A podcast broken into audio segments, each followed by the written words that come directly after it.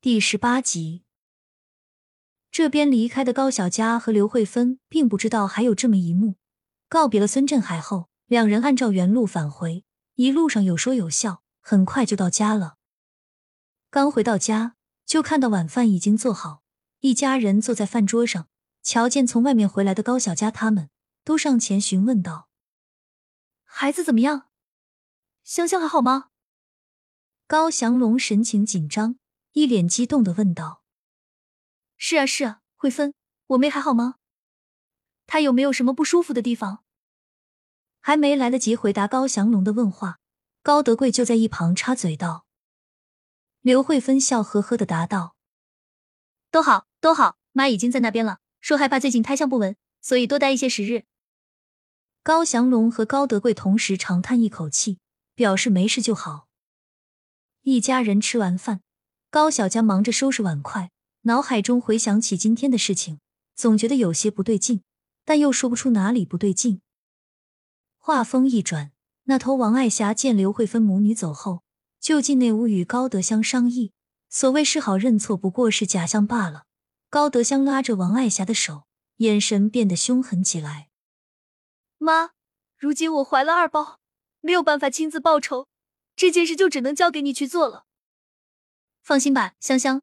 妈不会让高小佳好过的，你现在别想那么多，先好好养胎，把孩子生下来，这样下半辈子也有了依靠。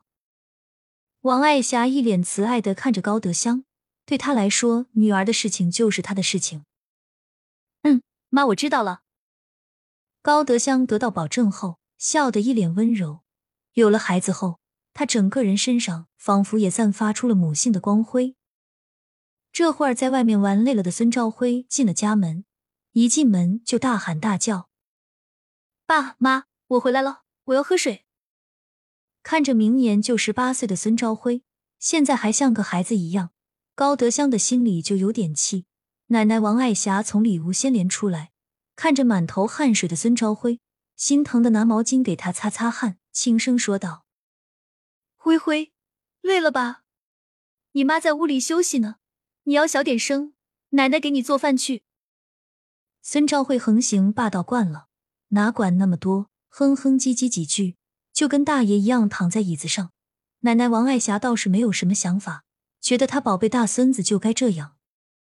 王爱霞起身去厨房忙活做饭，屋子里就剩下了孙兆辉一个人。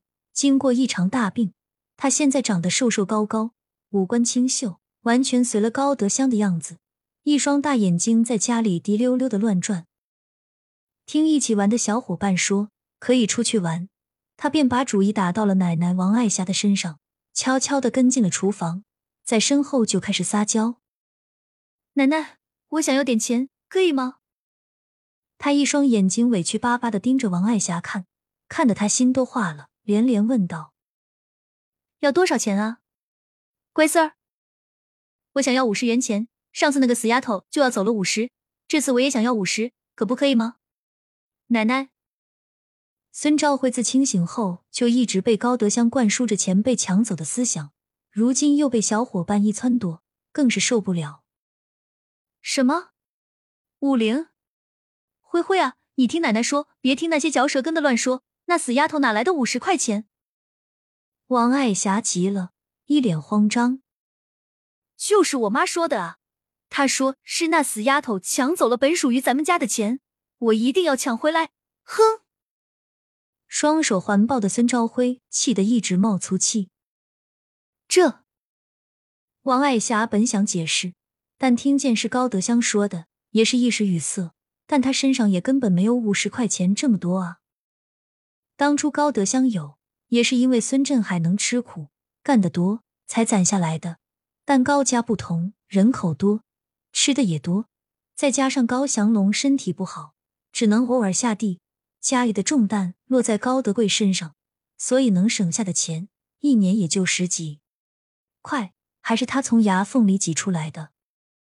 一听没钱，孙兆辉开始原地撒泼打滚不起来，弄得声响极大，吵得屋内的高德香都没办法好好休息，只好扶着床边慢慢下的走了出来。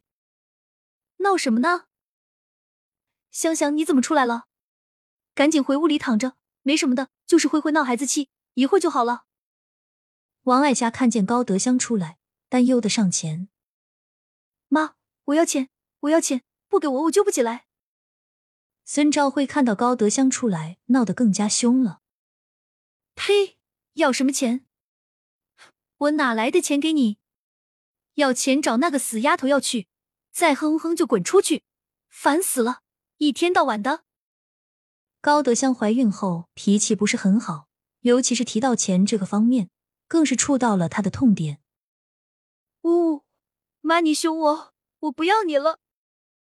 孙昭慧边说着边哭着跑了出去，一小会儿功夫就不见了人影。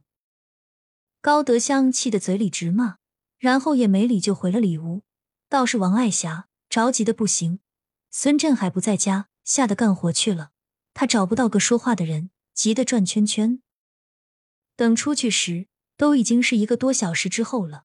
王爱霞出去找了半天，都没有人说碰到过孙朝辉，这让她更加担心。直到过一会儿看到从地里回来的孙振海，才一边哭一边把事情简单说了一遍。知道儿子丢了，孙振海也急得团团转。两个人决定分头行动，一会儿在村口见，漫无目的的寻找，无异于大海捞针。几个小时后，还是不见孙兆辉的影子。在屋里躺着的高德香这会儿也有点着急了。想出门一起帮忙寻找，但被及时的制止了。孙振海找到村长，让村长集合几个村民，大家一起去寻找。毕竟人多力量大。到夜幕降临的时候，孙兆辉都还没有出现，孙家一家都懊恼不已。直到晚上的时候，一辆警车的出现在整个村子引起了轰动。车上走下来两个警察，身后跟着两个人，一个是一位陌生的男子。另一个则是孙朝辉，这一看就是犯了事情。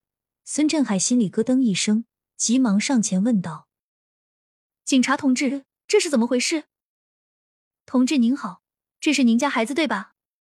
小小年纪竟然学会偷窃了，被我们抓住了，下午再进行思想教育。”“偷窃？不会的，一定是误会了。我家孩子这么小，怎么会偷窃呢？”孙振海连连摇头。一副打死都不信的样子，信不信？你可以问问你孩子，他自己已经承认了。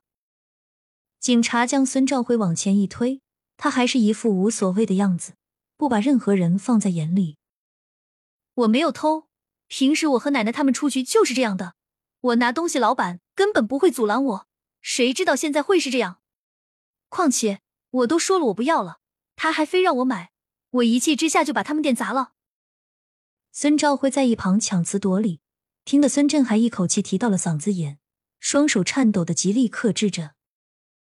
你们看，我没说错吧？就是你们儿子把我店砸了，现在我店里的一切损失你们都要赔偿。警察同志可以作证。